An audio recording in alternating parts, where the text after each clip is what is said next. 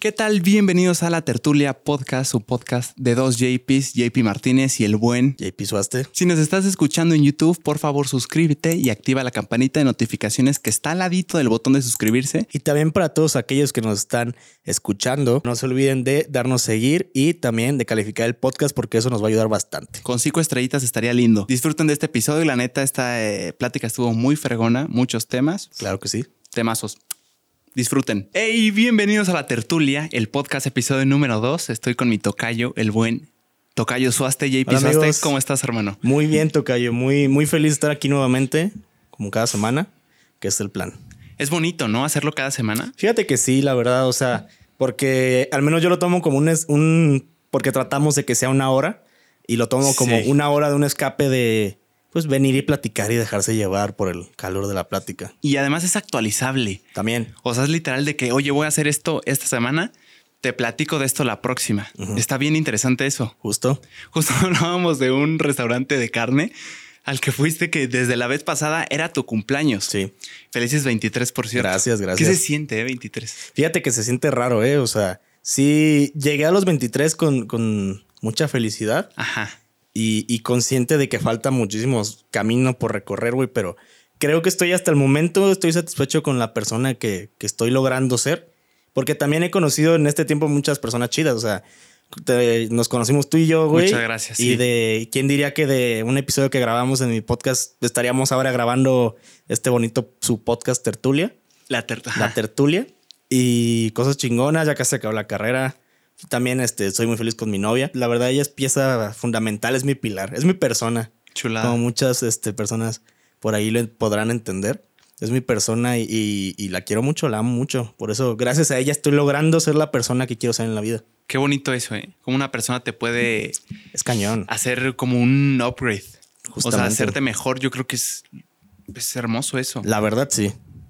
Y, y así, por eso llegué muy feliz y muy contento a los 23. La verdad, este, cada año me gusta más mi cumpleaños, la verdad. Ah, qué chulada, hermano. ¿Te dio la crisis de los 20? Sí.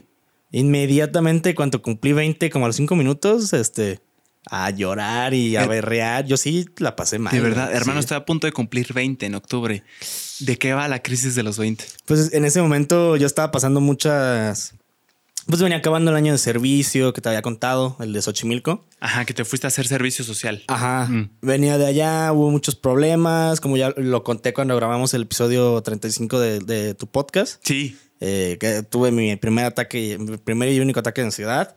eh, y venía como de, de ese ambiente y llegar eh, el día de mi cumpleaños a los 20 fue como, pues no, o sea, como que me entró esa crisis de que no, ya tengo 20 años, no he hecho nada, eh, no he empezado la carrera, ¿qué voy a hacer? Acaba de pasar esto, no me fue tan bien, ¿será que en algo la estoy cagando, pero no sé en qué la estoy cagando? Como esos nervios de saber qué va a pasar o a mí claro que me pegaron, ya después ya, ya le agarras el rollo y ya no pasa nada.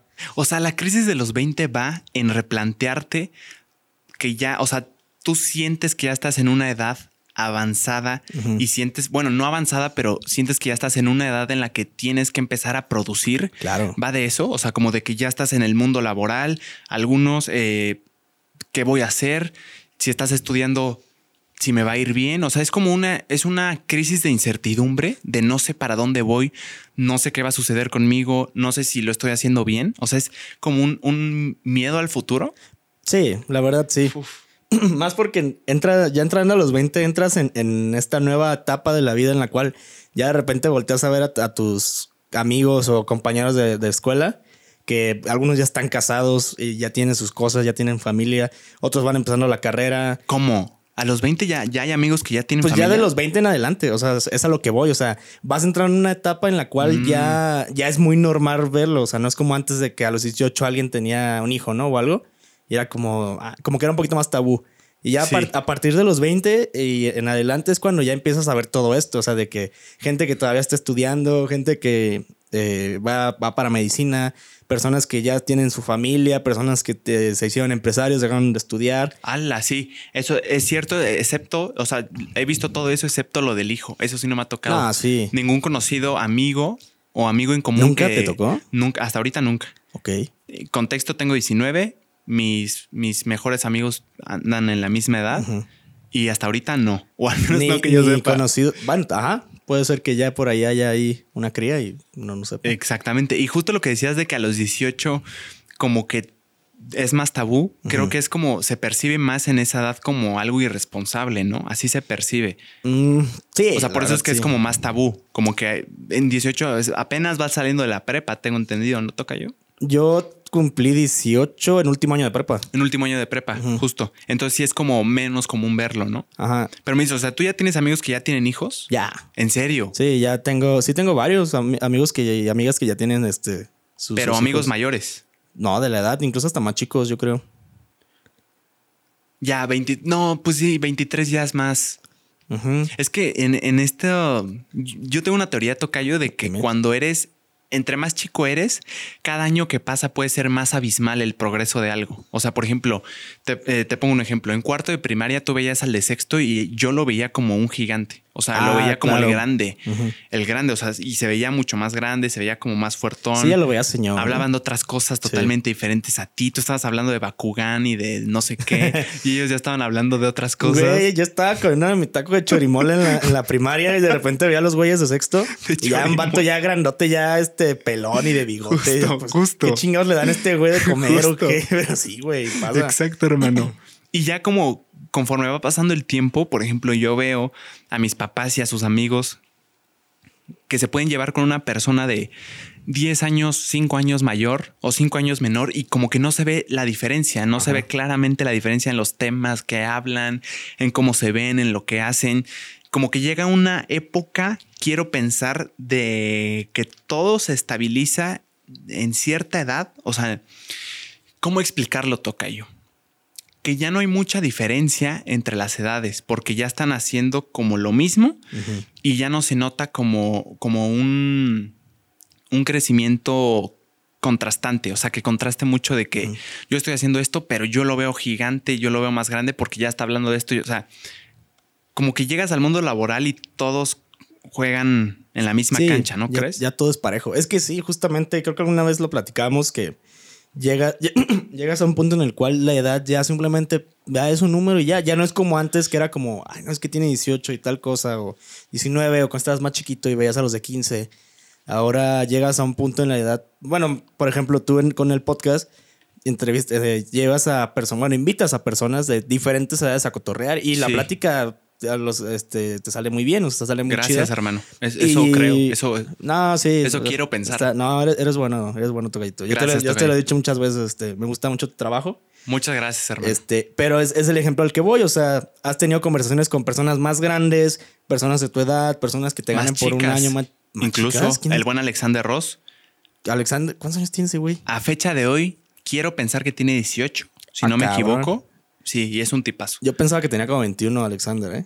¿Lo ves más grande? Yo sí lo veía más grande. Digo, no, no lo conozco, no tengo el gusto, pero lo que lo había visto, pensaba que era más grande, güey. Yo lo vería un año más grande. Ándale, como. Le pongo sus 19, como yo. O sea, a mí sí me sorprendió cuando dijo 17 o en ese tiempo. Es que creo que no sé cuántos y 17 o 18, pero anda en ese rango.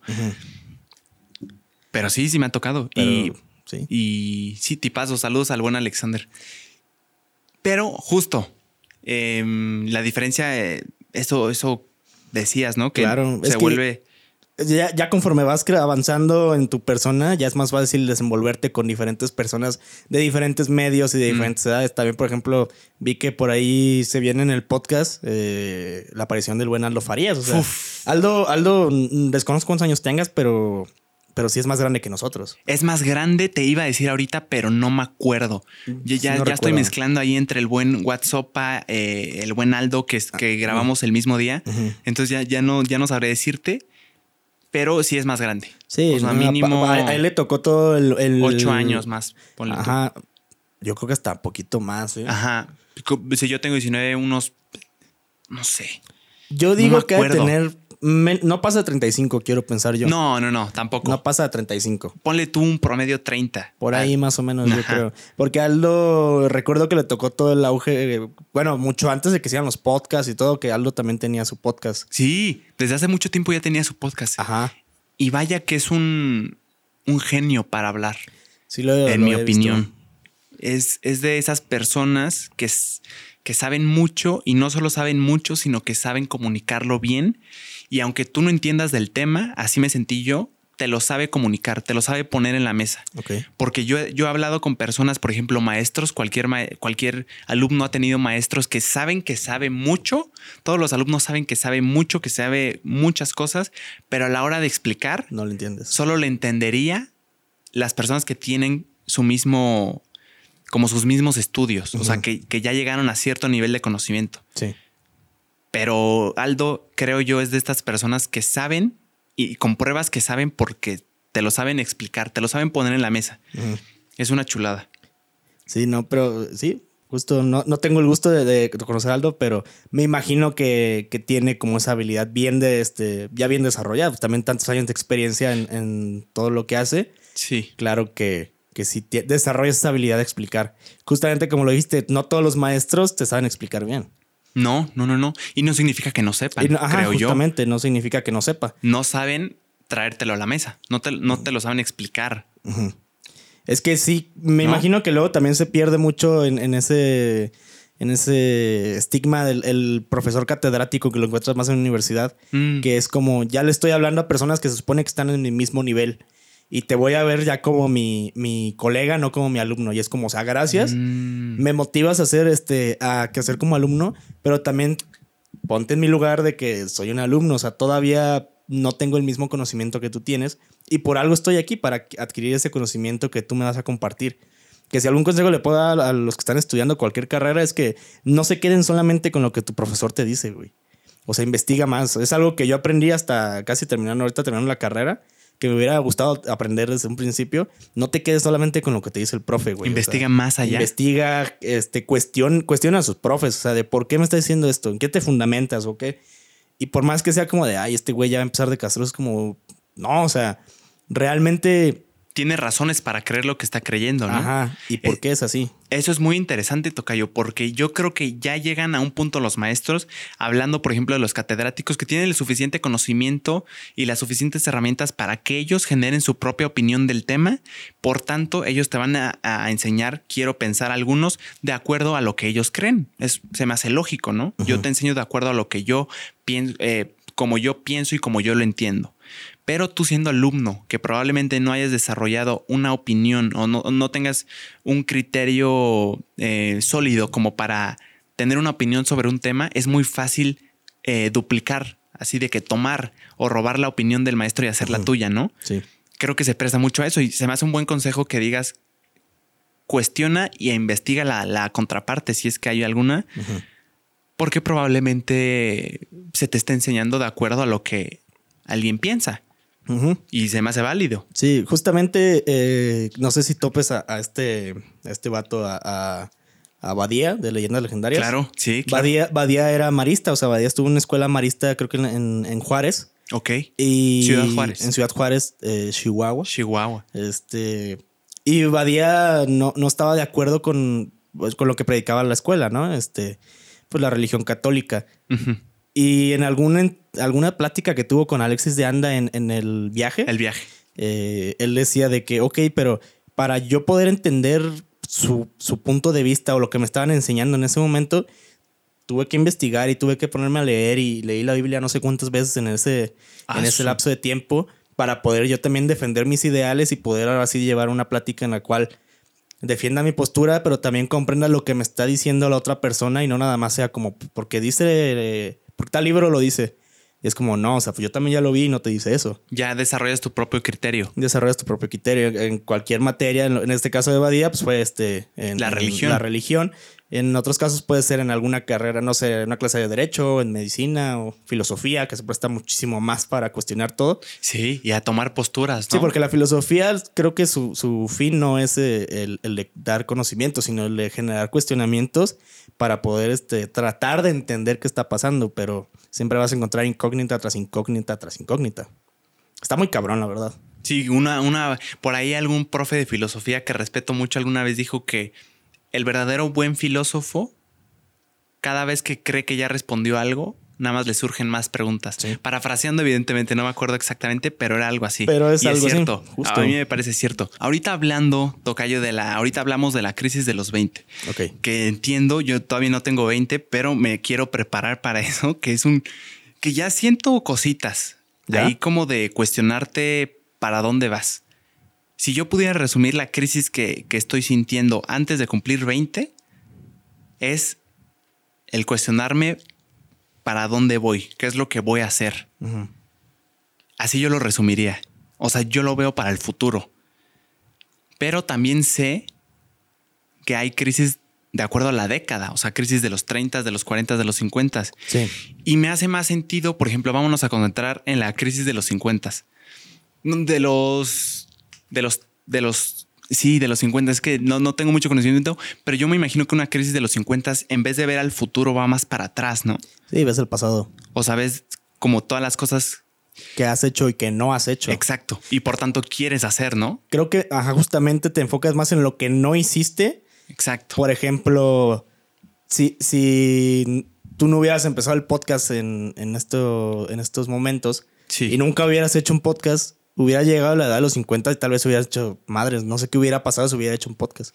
Y eso corroe, ¿eh? Claro, o sea, te consume muy cabrón la idea de, de que pudiste, de no saber qué hubiera pasado si sí hubieras hecho lo que en ese momento decidiste no hacer por, por, por algún miedo de que te, la, la sociedad te vaya a juzgar o que no te salga como tú esperas o que simplemente decías que por flojera no. Es, es el, el sentimiento, creo yo, de culpa y de, y de, y de tristeza de que no hiciste las cosas en el momento que tenías que hacer. Bueno, que las pudiste haber hecho. De arrepentimiento toca yo. Mm, Yo hace, ándale, más bien. yo oí una enfermera que hizo una, hicieron como un estudio de alguna universidad donde le preguntaban a las enfermeras qué es lo que más les decían sus pacientes de enfermedades, de enfermedades terminales, qué es lo que más arrepentían en toda su vida. Ajá. ¿Cómo sí, qué, qué es lo que se arrepentían? Y, y dicen que la respuesta era eh, muchas, muchas, un porcentaje abismal era el no atreverse a hacer algo. Y el estar con su familia también estaba por ahí. Creo, no me acuerdo muy bien, pero la de la familia sí estoy seguro. Uf. El hay- arrepentimiento debe corroer bien, Cañón. bien duro, ¿eh? Cañón. Hay una película que creo que, que enfrasca muy bien en, en esta conversación. No recuerdo cómo se llama. Recuerdo que era de Morgan Freeman. Y no me acuerdo si era Jack Nicholson. Que. Eh. Que, que- que- creo que sí es Jack Nicholson, ¿eh? O sea, no, no estoy parafraseando. En la cual uno de ellos ya está este, en terminal, ¿no? O sea, y le dicen que tiene creo que seis meses de, De vida. de vida. Y él tiene una lista de cosas que siempre quiso hacer en toda su vida y va con Morgan Freeman a, a- a- como que lo acompañe, o sea, que ellos tomen esa aventura de hacer lo que está, cada una de las cosas que está en esa lista. Y está muy cañón. Creo que en una de ellas, pues era también como arreglar las cosas con su familia. Sí, era arreglar las cosas con su familia y todo. Y, y no recuerdo bien en qué acaba y todo, pero al final de cuentas sí es una experiencia muy bonita y te pone a pensar de aprovechar cada, cada momento que la vida te está dando en este momento. Es que hasta ahorita yo me cuestioné, toca yo. O sea, eh, empecé a hacer como un, un- una reversa de cosas que no he hecho, nada más porque no me he atrevido. Y lo piensas ahorita y dices, es que todavía tengo una vida para hacerlos. Pero el tiempo pasa rapidísimo y no me imagino el, rep- el- el arrepentimiento que pueda llegar a sentir una persona, ojo aquí, de saber que no hicieron cosas de las que ellos sabían que tenían un potencial bien cabrón de lograr. Ahí es cuando creo que duele y quema bien cabrón. Y ahorita me estoy acordando de algunas. Y que si te cala. Sí, pasa. Es que, que- creo que es muy normal. Más de alguno hemos dejado de hacer cosas o nunca hemos hecho algo por, por X o Y razón. Sí, pero no sé, ¿quieres que todos tengan alguna? Sí. O sea, eh, creo, ¿crees que sea posible cumplir todas y llegar como realizado? De yo no, yo no me hizo falta nada. O sea, sí me atreví a todo lo que me propuse. Puede ser. La verdad, no todas las personas y eh, tal vez haya personas que están viendo, escuchando esto que van a decir como nunca vas a dejar de buscar este satisfacer necesidades. Mm. Pero creo que hay una persona, ya puedes llegar a un punto en el cual dices como todo lo que yo quise hacer en, en- en estos momentos de la vida lo, lo- lo hice y lo logré. Y independientemente del resultado que haya sido, lo hice, lo disfruté o no lo disfruté, pero aprendí de la experiencia y me di la oportunidad de hacer las cosas y no me quedé solamente como la mayoría de las personas que dicen, ah, lo voy a hacer, pero lo voy a hacer mañana. O no sé, de que voy a intentar un nuevo deporte mañana. Y- Y, Mañana. nunca llega ese mañana, güey. O sea, siempre te la llevas de mañana, mañana, mañana y nunca llega ese día, güey. Justo, es como el, el pensar que tienes un tiempo ilimitado y, y hay una cosa ahí mental que una vez oí que, que dice que, que tu cerebro cuando posterga, no sé, algo ahí era. Ok. ya, ya no, no supe cómo comunicarlo, pero eh, es que no, esto es más como motivación, entonces no, no es algo científico. Pero sin duda arrepentirte de algo, creo. ¿Tú de qué te arrepientes, Tocayo? Ah, de, muchas cosas, güey. o sea, una que tengas en mente, yo tengo una. Una que me haya que me arrepiento. O sea, ¿de qué te arrepientes que sabes que eras bueno para hacerlo, pero no te atreviste o no lo hiciste por muchas razones? Ah, de, de, de no tomar atletismo De no tomar en, en atletismo. la preparatoria, ajá. O sea, no, tampoco era el mejor atleta de- del mundo, pero vaya, me defendía. Tenías potencial. Tenía potencial y, y lo descubrí un día en mi escuela. Hacían un torneo en el cual divi- dividían en dos equipos la, toda la escuela, tanto prepa y secundaria, que era el torneo de azules contra rojos. Y ya te ponían en, en un equipo, o sea, ya, te- ya designaban los equipos. Y eran pruebas de, de atletismo, de este, partidos de fútbol, básquetbol y todo eso. Y una vez estábamos en una pista en algún eh, centro deportivo. Bueno, unidad deportiva. Ok. Y estaba la. Yo corrí en la. En, no me acuerdo de cuántos, 400 metros. No, no rifé, ok. pero lo intenté. sí. Y en una de esas faltaban más eventos y había una pista de salto de longitud, güey. Y fue como. eh, y empezamos a pendejear, güey, la neta. Estábamos bien morros, 16 años, yo 15, 16 años. Toda la energía al tope. Toda la energía, todavía, o sea, después de venir una semana de chinga de deportes y todavía correr, algo que nunca había hecho pues, en ese nivel. El salto. El, a saltar, o sea, de la nada empecé a saltar y saltar y saltar. Y de repente un entrenador, que lo recuerdo con mucho cariño, el profe Palomino, este, me dijo, oye, güey, como que sí le estás pegando chido. Dijo, ahorita, va, ahorita van a concursar, ¿por qué no te avientas?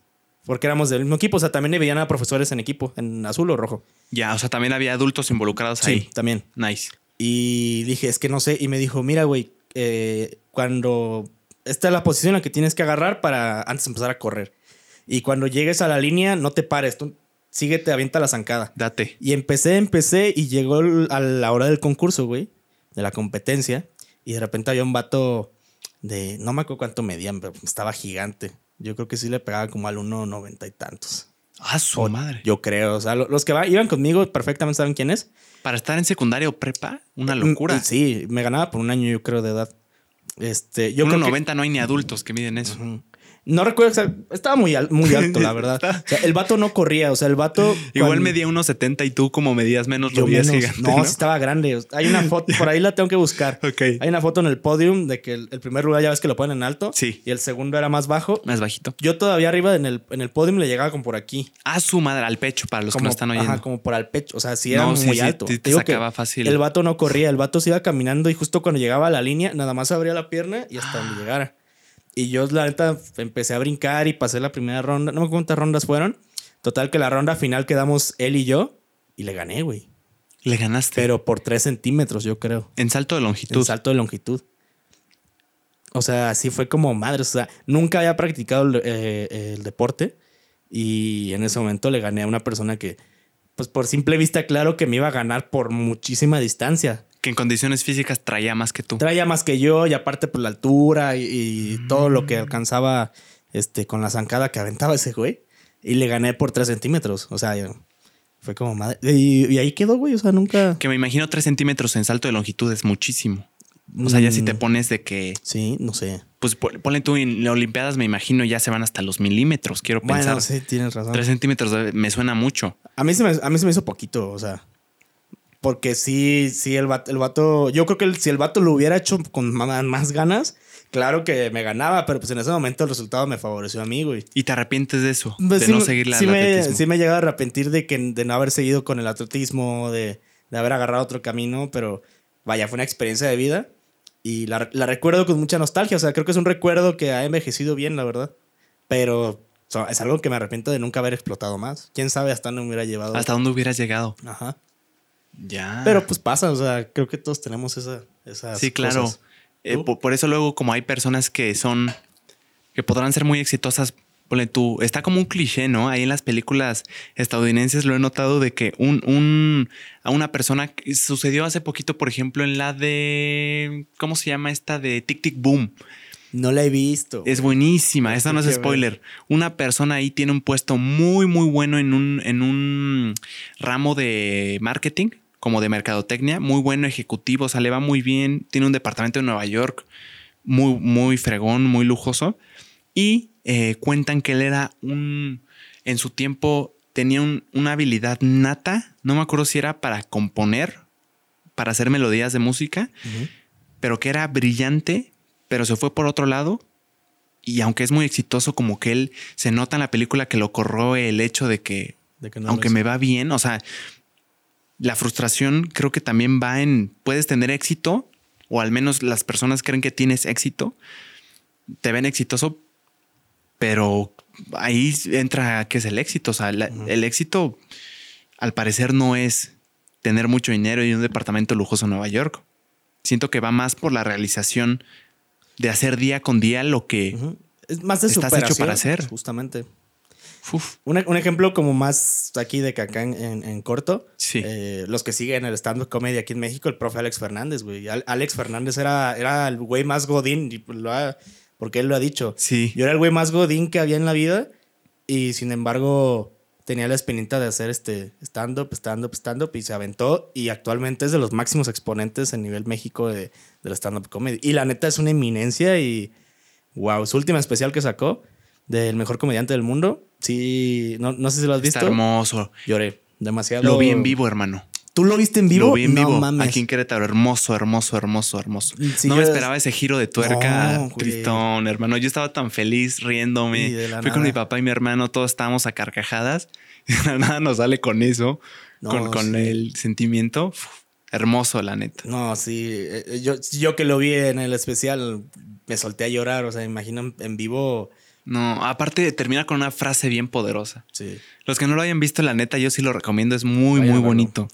Hablando de Alex Fernández, hermano, has, visto, eh, hace poquito me aventé el, desde el Cerro de la Silla de Franco Escamilla su programa con Alex Fernández y Daniel Sosa. Ajá. ¿Lo, has, ¿lo viste? No lo vi. No, no lo he visto. Envidio, te envidio. Quisiera ser tú ahorita para no haberlo visto. Es una joya. Ese y tirando bola de Franco Escamilla. O sea, lo que quiero decir es la dupla de Daniel Sosa con Alex Fernández. Son una joya. Vi los clips. Es una locura, hermano. De verdad no había visto algo así. Y me encantaría hacer una predicción, hermano. Si Alex Fernández y Daniel Sosa hacen un, hacen un podcast juntos, ahorita yo estoy seguro, sin duda alguna, por la química que tienen y el conocimiento de comedia que tienen, que se convierten en el podcast número uno del mundo, en, del, del mundo de México, en un par de meses. Es, una locura, hermano. No había visto una química yo así. Ok. Y, creo que es mi tipo de comedia, entonces creo que por eso me dio tanta risa y conecté tanto. Pero es hermosa su química, hermano. Se ve que se llevan muy bien. Eh, se permiten ser como. Eh, ¿Conoce el término goofy? O sea, como, como mm. tonto, como. como sí, pues pendejear, ¿no? Exacto. pero lo hacen de una manera. De verdad que una locura, ¿eh? Pues es que se conocen de muchísimos años y, que les, tocó crecer, o sea, al final de cuentas juntos. No lo he visto, vi, vi uno que otro clip, pero pues en algún momento ahorita pensando de bote pronto sí llegué a ver a, Alex y a Daniel, más que nada en el podcast de Alex Fernández. Ah, sí, también era una joya.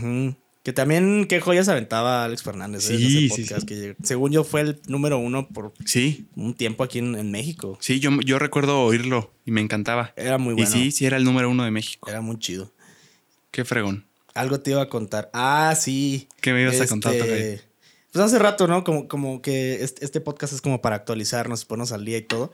Sí. Por ahí vi, no sé si a ti te tocó alguna vez, yo creo que la mayoría de, de los que nos están viendo, nos están escuchando, les tocó bailar eh, y participar en esto en tanto en primaria, secundaria o prepa, creo que era más secundaria o prepa. Eh, el famoso baile de vaselina, ¿no? De Grease. Claro, hermano. Que lamentablemente cuando estamos grabando el día de hoy acaba de morir, bueno, de fallecer. Se llama, ay, se me fue el nombre, justamente aquí lo traía. No. La que era Sandy. No. Sí, aquí está. Eh, Olivia Newton-John, mejor conocida como Sandy, de Vaselina o, Grease. O sea, te digo, me dio nostalgia, o sea, porque yo creo que dos o tres veces me tocó en, en secundaria prepa bailar este, vaselina. Sí, yo creo que a todos. Pero lo cagado es que nunca veía la película. Hasta después la vi la película que me dio curiosidad y, una, un clásico muy bueno. Es muy bonita la peli, muy buena. Y falleció, creo que por causas naturales. Creo que por causas naturales. Ya. Pero no era tan grande, ¿eh? Pero sí falleció el Rayos. Sí me tocó. ¿A ti nunca te tocó bailar este? Claro, hermano, me tocó más de dos veces. Ajá Y además, fue tan. No sé qué tiene Grease, Vaselina, que es tan popular a niveles mundiales. Cañón. Vas a un hotel en Cancún y entre los shows de, de noche que hay en estos hoteles, la vida nocturna de los hoteles, entre, entre los shows que hay de los ochentas, los típicos, los ochentas, Michael Jackson está siempre Vaselina, Grease, siempre. Y obras musicales y todo, güey. Y, todo. y bailables de primaria y de secundaria también es muy típico. Sí. ¿A qué crees que se deba, eh? Está No sé, curioso. es- es que Son muy bonitas sus canciones, pero tiene que haber algo más que eso. ¿Saben? Pues es que fue el, éxito que tuvo la película, o sea. Es la historia que se creó, supongo, ¿no? Es la historia. Sí, creo que más la historia. Y aparte, pues los vestuarios que tenían, o sea, los Mm. vatos, playera blanca, chaqueta de cuero, este, los peinados, eh, los jeans de azules y, y los Converse. Ándale. Y, y las chavas, recuerdo que al menos así eran eh, en mi escuela, era el, ve- el vestido largo de color, Sí. muy, muy brilloso, y la blusita blanca y el paliacate y el moño igual, el mismo color todo. Sí, con una coleta, Y ¿no? creo que, ajá, y la coleta, y creo que Converse igual blancos. No me acuerdo. Era, de qué era Converse eran Converse. Pero Sí. pues, eh, o sea, en todas las familias todos hemos bailado al menos una vez este, alguno de, de vaselina. Sin duda alguna, yo creo, ¿eh? Y aparte le dabas la emoción, por ejemplo, cuando generalmente eran en el día de, el día de, de la madre, el día del padre, los festivales, Ajá. que invitabas a, a tus abuelos, a tus tíos y todo, que te tocaba bailar y nunca faltaba de que, oye, este voy a estar en este bailable, tendrás una chaqueta y era como, no, sí, Sí. esta yo la usaba cuando tenía tu edad y póntela y todo, y les da mucho gusto Sí. ver y es como, hasta tú también sientes chido de que, ah, la neta, me rifé, porque, bueno, se rifó mi tío o mi papá porque me la prestó y ahorita estoy bailando con ella, con algo que él usaba en su momento en, en esos años. Y creo que la vestimenta es muy importante en el por qué fue tan popular Vaselina. Sí, sí, yo creo que fue muy, muy popular y más que ha trascendido generaciones. Tengo una teoría que es la siguiente. Creo que Vaselina fue otra vez. fue muy popular, creo yo, Vaselina, con estas generaciones también, porque la vestimenta y la época y el contexto en donde se desarrolla la historia de Vaselina, que me imagino es por ahí de los ochentas, creo que es una época muy entrañable hoy en día. O sea, como que ves los ochentas y, y ves como una época hermosa. Creo que era mucho antes, eh, güey. ¿Fue mucho antes de los Sí. ochentas? Sí, porque ahorita... ¿Chamarras de cuero y eso? Sí, se fue, fue antes de los 80. ¿Setentas? Pues yo creo más o menos constantes. Porque también trae otro tema parecido que era entre los 70 y 80, pero mexa. Pero sesentas ya no fue. No, no creo. Yo creo que era como... ¿Seguro setentas? Más o menos. Por, a ver, porque si a, nuestro- a nuestros papás les tocó Vaselina. A ver, mira, aquí lo, lo voy a poner rápido, pero según 30. yo... ¿Cuántos No. años tiene tu, tu mamá? mi Tocayo. mamá Tiene como 54, yo creo. Ponle tus 50. Ujú. 20, Mira. 70. Ah, bueno, Sí, sí. 1978. tienes Claro, razón. le pegó a los ochentas, porque le pegó a ya los tenían, nuestros papás tenían aproximadamente 10 años cuando fue un boom. Sí, sí, es cierto. Entonces la, la época es ya más de los ochentas. 2 de noviembre. Bueno, aquí en México estrenó el 2 de noviembre de 1978. Sí, estuvo por ahí. Tiene Y- sentido, ¿no? Sí, y recaudó 395 millones de dólares. Qué locura. Casi medio millón. Casi medio billón, billion Sí. dólares. Sí, Es fue una locura. Justo- Pero, pero esa, esa justa es mi teoría, Tocayo. Ujú. Que también es, eh, ha trascendido generaciones y no solo se quedó en una.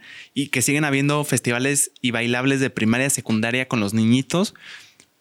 Porque es, eh, eh, los ochentas es- representa la época de los ochentas. Sí. Al menos en imagen, creo yo. O sea, chamarras de cuero, pantalones que te lleguen a la cintura.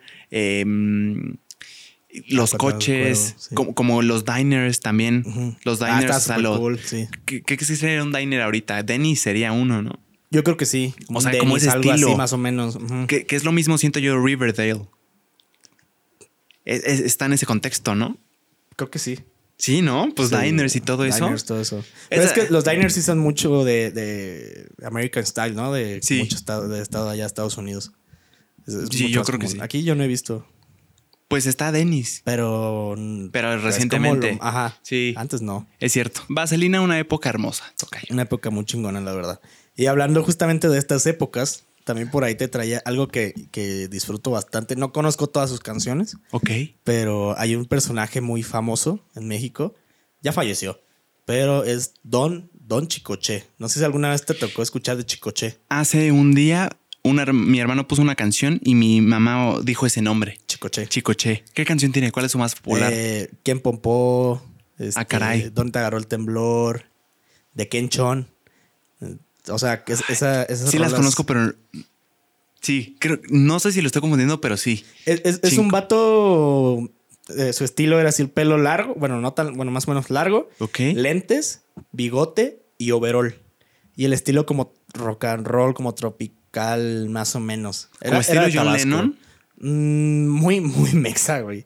O sea, pero con el pelo largo, como, Y el bigote, como hippie. Como más o menos, ándale, más o menos hippie. O sea, él, tuvo su auge entre los 70 y 80 En México. en México. Y pues hasta la fecha sigue, o sea, su, su auge. O sea, creo que, Chicoche. creo, ajá, creo que ya tiene rato que el que siguió fue su hijo, Chicoche Chico. Junior. Porque es que son varios hijos, son creo que cuatro hijos. Ah, su. Pero el que siguió así como con su mismo estilo y todo es Chicoche Chico. Pero el punto de esto es que se me hizo muy curioso que Chicoche tiene su religión, güey. Ah, ¿de verdad? o religión o doctrina filosófica.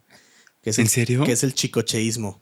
¿Es en serio? Te lo juro. O sea, fue un ícono. Yo me gusta ¿Mexicano? mucho, me gusta mucho, sí, me gusta mucho la, la doctrina del chicocheísmo, güey, la neta. ¿De Está- qué va? El chicocheísmo trata, realmente nunca he encontrado como un lugar en el cual sea específico para... para O sea, como un templo del chicocheísmo. Debe de haber algún templo del chicocheísmo y si es así, por favor, díganme, porque sí voy, güey.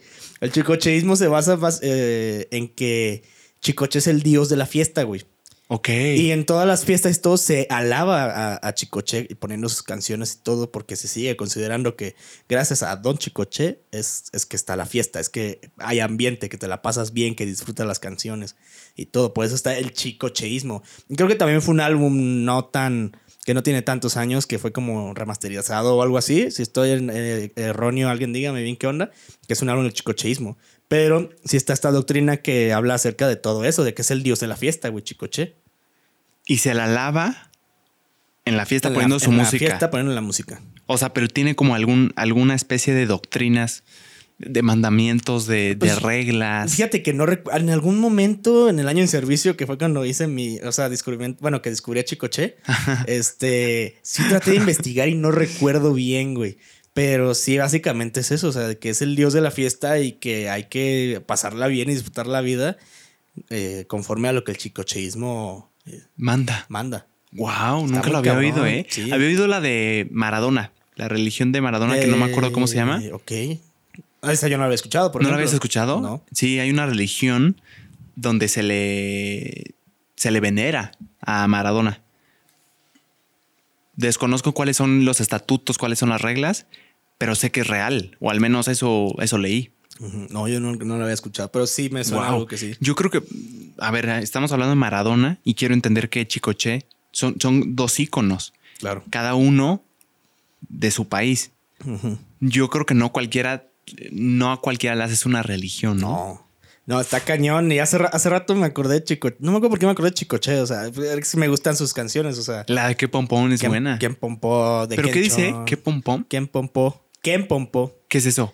¿Quién, quién compró? Es que la canción es ¿Quién pompó? ¿Quién pompó? Chapatitos, ¿quién pompó? O sea, ¿quién compró zapatitos? Ajá, ¿quién compró zapatitos? ¿Quién compró? Ah, su. No sabía eso, ¿eh? Sí, está muy bueno, la neta. Pero ¿por qué quién pompó y no quién compró? ¿Quién sabe, güey? Ya. Y, Chico- y Chicoche, pues el nombre viene de, de, de, pues, de apodos que. Porque es, de es, es oriundo de Tabasco, según yo. Y, y, y Chico era de. No me acuerdo. eh, Era de, de sus nombres. La mezcla de sus. era, era la mezcla de dos nombres: Chico Chico y Che. ya, me como imagino- una especie de imagino que- Capi Pérez, que es Carlos Alberto, creo. Carlos Pérez Alberto algo. Pérez, Ibarra. Ah, sí. Sí. Ya. Me imagino que Ch- el, el Che es de José, porque mi papá, este. Mi papá es José y le dicen. eh, yo le digo Che. Che. Ajá. O podría ser Sergio de Checo. Ah, También puede ser. Puede ser. Creo que era algo de José. Pues, eh, por ahí ya, ya estoy este, ya parafraseando mucho, pero sí. ¿A los José se les dice Ches? A los José se le dicen Chepo. Ah. No, Chepo. Sí. A mi papá le, a mi papá le dicen Chepo. Pero yo, yo de cariño yo le digo Che. Chepo. No, ¿qué, qué no a los Jorge se les dice Chepo? No sé. Yo, yo conozco que a los José le dicen Chepo. A mi papá le dicen Chepo. A, a- a ese señor sí, le dicen Chepo. Le mandamos un saludazo a Es ese que señor. según yo, saludos a Chepo. Según yo, hay. ¿Cómo se les dice a estos? A estos. Son, no son apodos, son em, shortcuts de los nombres. O sea, Ah, de. Ajá. ¿cómo se les dice? ¿Cómo, o sea, ¿qué es? O sea, decir Chepo, ¿qué es? En vez de decir su nombre, es su. Es, pues, su apodo. o sea, Eh, yo lo conozco como apodo. Pero un apodo de, que comparte con todos los que tienen su nombre. Ajá, es que sí, ya te está agarrando por ahí el rollo. Se- según yo, hay, hay unos que comparten. Que es muy específico por el nombre. Ajá, pero hay unos que comparten por ahí. Ujú, no, Eh, eh, no me acuerdo de los casos, pero sí me acuerdo que, como se les dice a ellos y así, también a ellos. Ay, creo que hay unos que comparten. Ajá. Eh, que en realidad es una convención, ¿no? O sea, todos estuvieron de acuerdo que aquí- así se les decía. Cualquiera podemos decir que a partir de ahorita los Juan Pablo son, se les dice eh, Blos. Sí ¿No? pasa, o sea. O sea, con que muchas Con- personas lo estén de acuerdo, con ya eso no se arma, ¿no? Sí, totalmente. Así. Chepo. Pero, Chepo. Un, un saludazo al buen Chepo. Checoche, hasta, hasta nombre tiene como de divertido. Ajá, Chicoche. O sea, sí, pues era, era Chicoche, o sea, y, y ves su, sus rolas y todo, pues eran acá de la fiesta, de, de ri- ritmos este, que a mí me gustan mucho, eh, la neta, Chicoche. Sí, pues la de que- quién compró, quién pompó. ¿Quién, pom- ¿Quién pompó? ¿Quién pompó? ¿Quién pompó? Una hermosura esa canción, ¿eh? Sí, de Kenchon me mama. Caloncho le hizo. eh, Sacaron algún álbum, alguna. eh, como por ahí de 2018, 2019. Este, tributo a Chicoche. Ah, sí. Y participaron varios. No recuerdo quiénes más estuvieron, pero. Este. Por ejemplo, Caloncho se aventó la de, de Ken Chon, que le quedó muy bien, la verdad. Caloncho es un maestro. Me mama Caloncho. Y Longshot se aventó la de Ken Pompó. ¿Qué género sería Caloncho, Tocayo? Fíjate que no, no lo sé. No lo puedes encerrar, ¿verdad?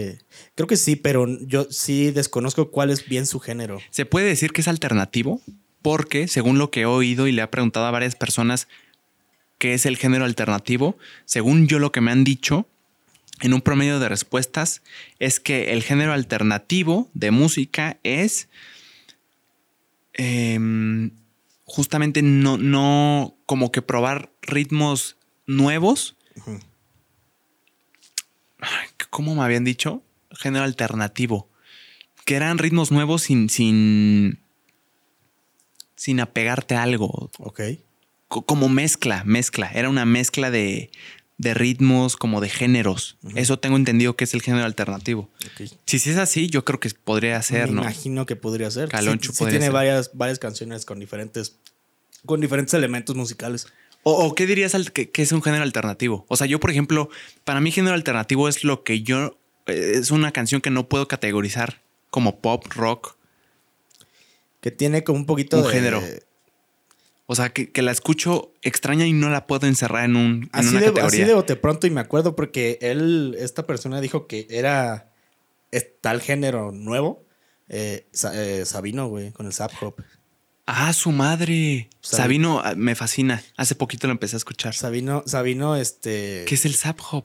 es lo que hace Sabino, así se llama su género, Zap Hop. Ya. Que, Porque que es no- una mezcla de rap y. De hip hop y de, imagino, como rock y todo eso. Por eso, cuando Ah, Sabino su empezó a darte cuenta de que él- Sabino, por ejemplo, en el caso de Sabino y Longshot, no encajaban como tal con lo que los- el, el rap mexicano era, ¿no? O sea, el estilo malandro y todo.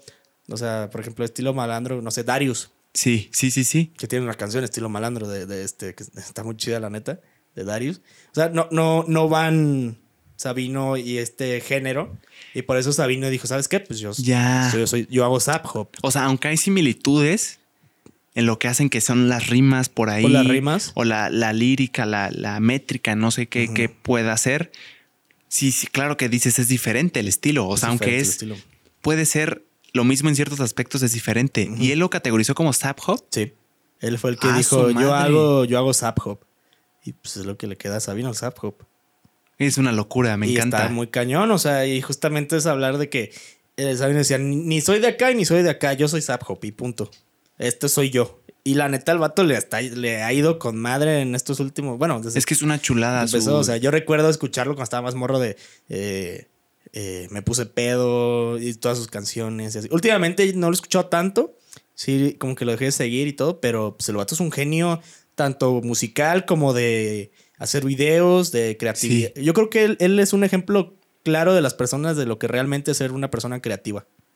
Estoy de acuerdo. Y de contar una historia. Y de contar, sí, de contar sea, historias. O sea, el, el vato me, me impresiona que tiene la habilidad de de repente ve este micrófono y dice como, oh, voy a hacer un video y una rola de este micrófono. No, y lo, lo hace bien Va, cabrón. nene, y ya empieza y saca una rola súper chida. O sea, y es como, a la madre, o sea, ¿cómo puedes hacer tantas cosas en tan poco tiempo, güey? Yo me acuerdo que la primera vez que escuché a, a Sabino, que fue recientemente, que fue la canción de Guapa, Que te vas para atrás, sí. Me bueno. voló la cabeza. Escucha la versión, tiene un, un, un video que, que le tomaron de esa versión acústica Uf, en, no me acuerdo si era en la terraza de Milenio, ahí en la Ciudad de México. ok. Y esa es, mi, es de mis canciones favoritas justamente. Ah, La es una la de chulada. Guapa, pero esa versión, la acústica en la terraza de Milenio. Yo me acuerdo que la oí y no Buenísima. entendía, pero me encantó. Es buenísima. Que también un- es- esa misma versión con Charles Sands y todos ellos. Bueno, y no me acuerdo quién más. Que también está poca madre, pero a, a mí la que a mí me, me vuelve loco es esa versión en Sí, la terraza. una- la voy a oír, hermano. Buenísima. Y es, es bonito saber, o bueno, siento que el humano necesita encerrar, em, por ejemplo, en el género de música, como, como que tu cerebro entiende las cosas cuando les pone nombre, ¿no? Sí. Por eso es que ahorita que dijiste Zap Hop, lo que hace Sabino, yo no sabía que lo había denominado así. Es como, ah, o sea, ya, ya puedo decir qué es. Porque como te dije, la primera vez que lo oí dije, ¿qué es esto? ¿Qué locura? No, no sé cómo, cómo explicarlo. Es como una mezcla de esto y esto. Como que siento que tu cerebro, el cerebro humano necesita ponerle nombre a algo, ¿no? Claro. O sea, como unir cabos. Todas estas características se les llama así. Sí, es una locura, Sabino. Cañón. Un saludazo al Sabino. Saludos, Sabino. Y eh, traía un tema, hermano, que, que quería rebotar. A ver. De hecho, traigo dos, Ok. pero em, por el tiempo, a ver, ¿cuál será más interesante? Ya sé. No sé si, si te enteraste, pero recientemente hubo un escándalo, una super polémica con cierto restaurante Ah, sí. caro que presuntamente eh, clasificaba a sus clientes de acuerdo a su, eh, según lo que se dice, a su color de piel y los sentaban en lugares preferenciales y cumplían con los estándares que el restaurante tenía Sí.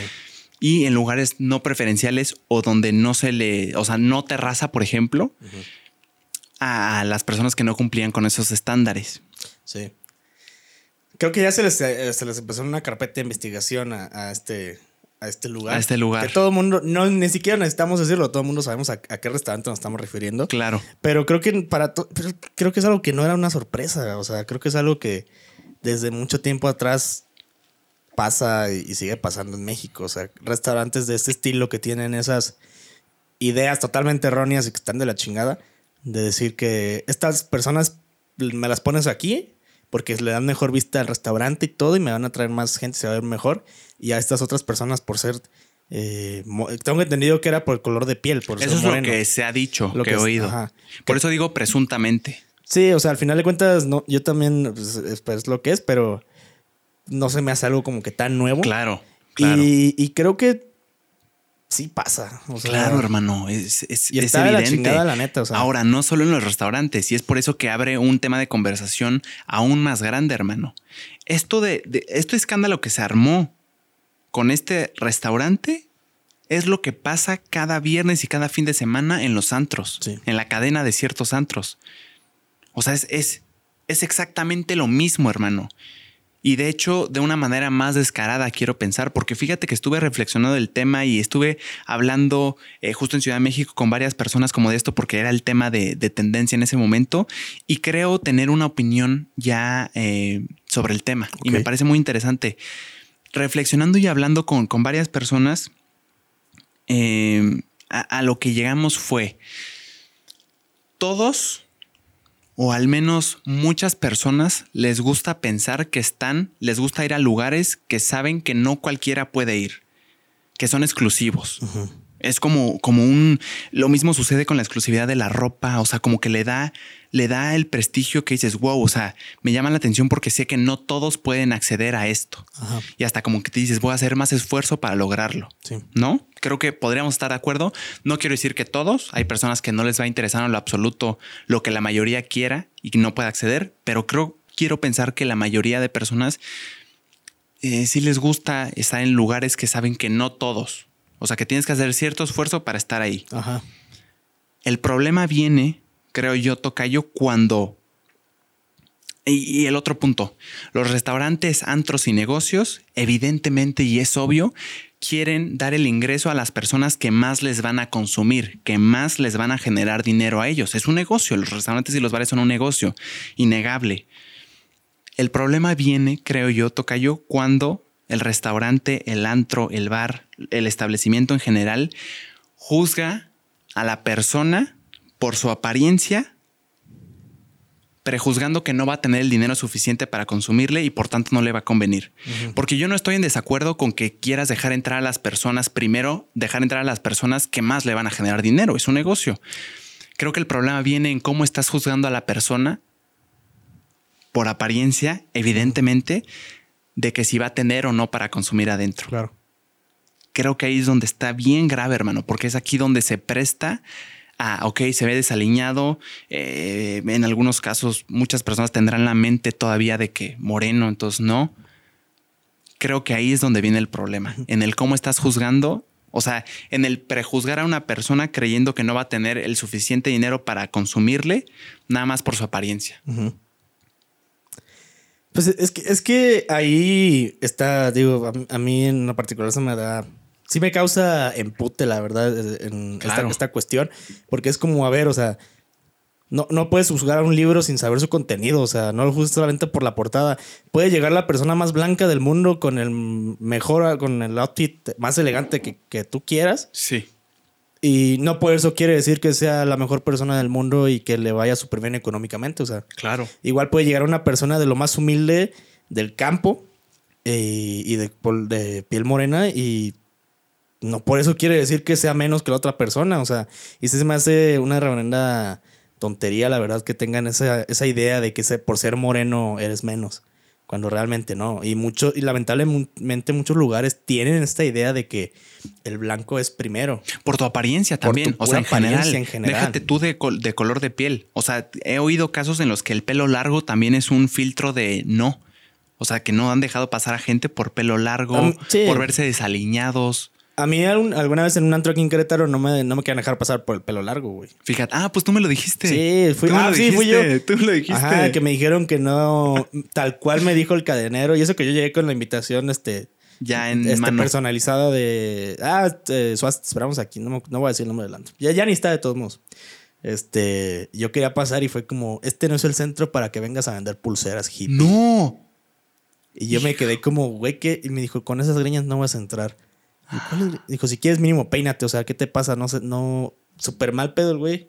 Y fue como, eh. Y como estaba mi mejor amiga allá adentro, fue como, eh, ya, Simón. Y ya nada más me hizo un, un chonguillo. Y en eso bajó mi amiga con, que este, no sé, algún amigo. Fue como, ya me dejaron pasar.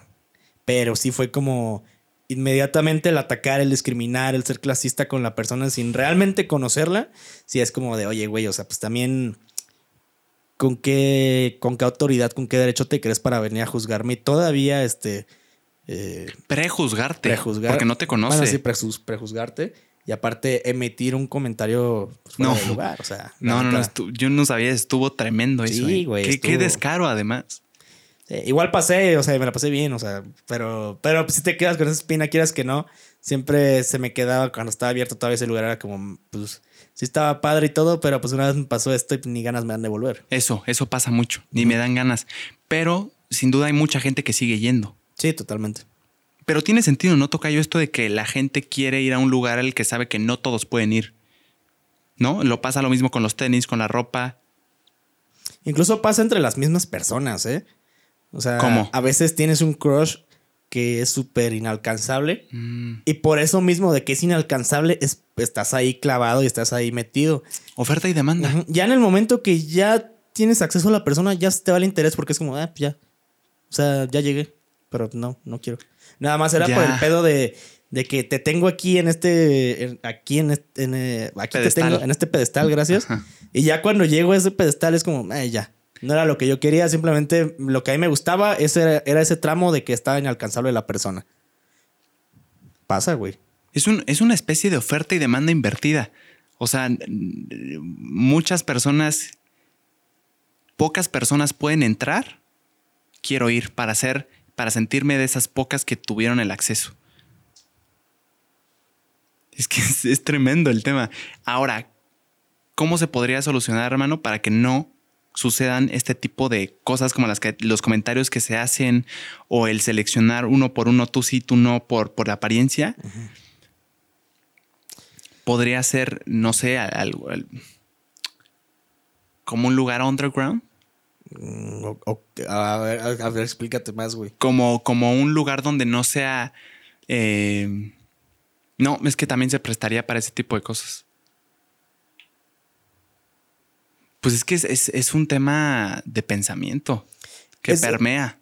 Es un tema en el cual este, se tiene que realizar. Siento que está cool, pero traer este como fundamentos muy bien establecidos, eh, investigar bien, porque realmente son muchísimos factores por los cuales este Exacto, no es uno. no solamente, no, ajá, no solamente es un factor, son muchos factores los cuales este, conllevan este, este tema en especial.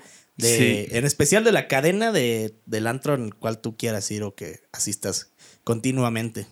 Sí, desde la vestimenta. O sea, porque también hay restaurantes que con short no te dejan entrar. Ah, sí. ¿Qué opinas ahí? O sea, cre- yo creo entender por qué no.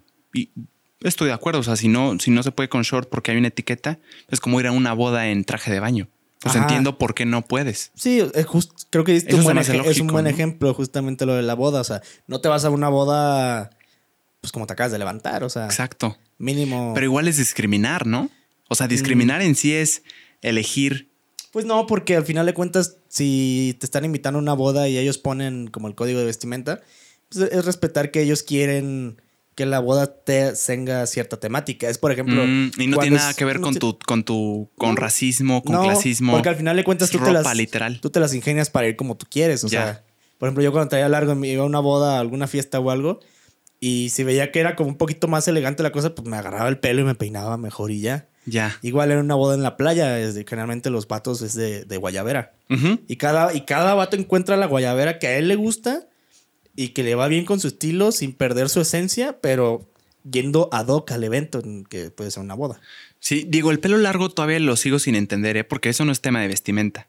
Eso sí es un tema de. Hay cierto estigma con las personas de pelo Sí. largo, o sea, con los hombres de pelo largo.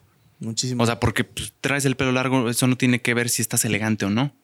Ah, Pero la- las personas dicen que si traes el pelo largo y lo traes suelto, eh, ya eres desarreglado. Exacto, eso ya es un estigma. O sea, eso no es de vestimenta, eso sí no lo veo bien. Si ese es un factor por el que te dejen o no entrar a algún lugar. Pero eh, temazo, Tocayo. Es Temazo. un, es un temazo complejo. Esta es solo mi opinión. Es una reflexión que hice junto a otras personas y me parece interesante. Sí, no, no se tome nada tan a pecho, ¿eh? O sea, son opiniones que estábamos en una plática y chido. Y sí, Tocayo. Así. Muchas gracias por esta conversación. Estuvo buena, ¿eh? Estuvo buena, ¿no? Creo que abarcamos muchos temas. este, Pasamos desde chiqui. de chico- chicoche, de hasta chicoche. clasismo y racismo, Sí. todo este, hasta los antros. vaselina. La crisis de los 30, de los 20. Uf, Estuvo bueno, estuvo un gran completo. episodio. Gran episodio, la neta.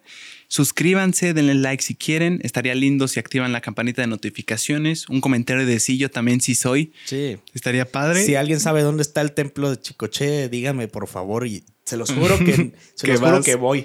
Órale.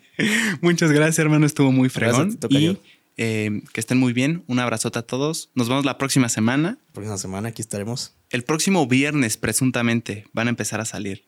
Ah, ok. por temas de logística. No sé. Puede ser. Podría ser cada viernes. Puede ser ¿no? cada viernes. Y bueno, entonces por aquí nos estaremos viendo. Claro que sí. Cada viernes. La próxima semana. Bye. Próxima semana. Bye bye. Pónganse crema en los codos. Estuvo chingón, ¿eh?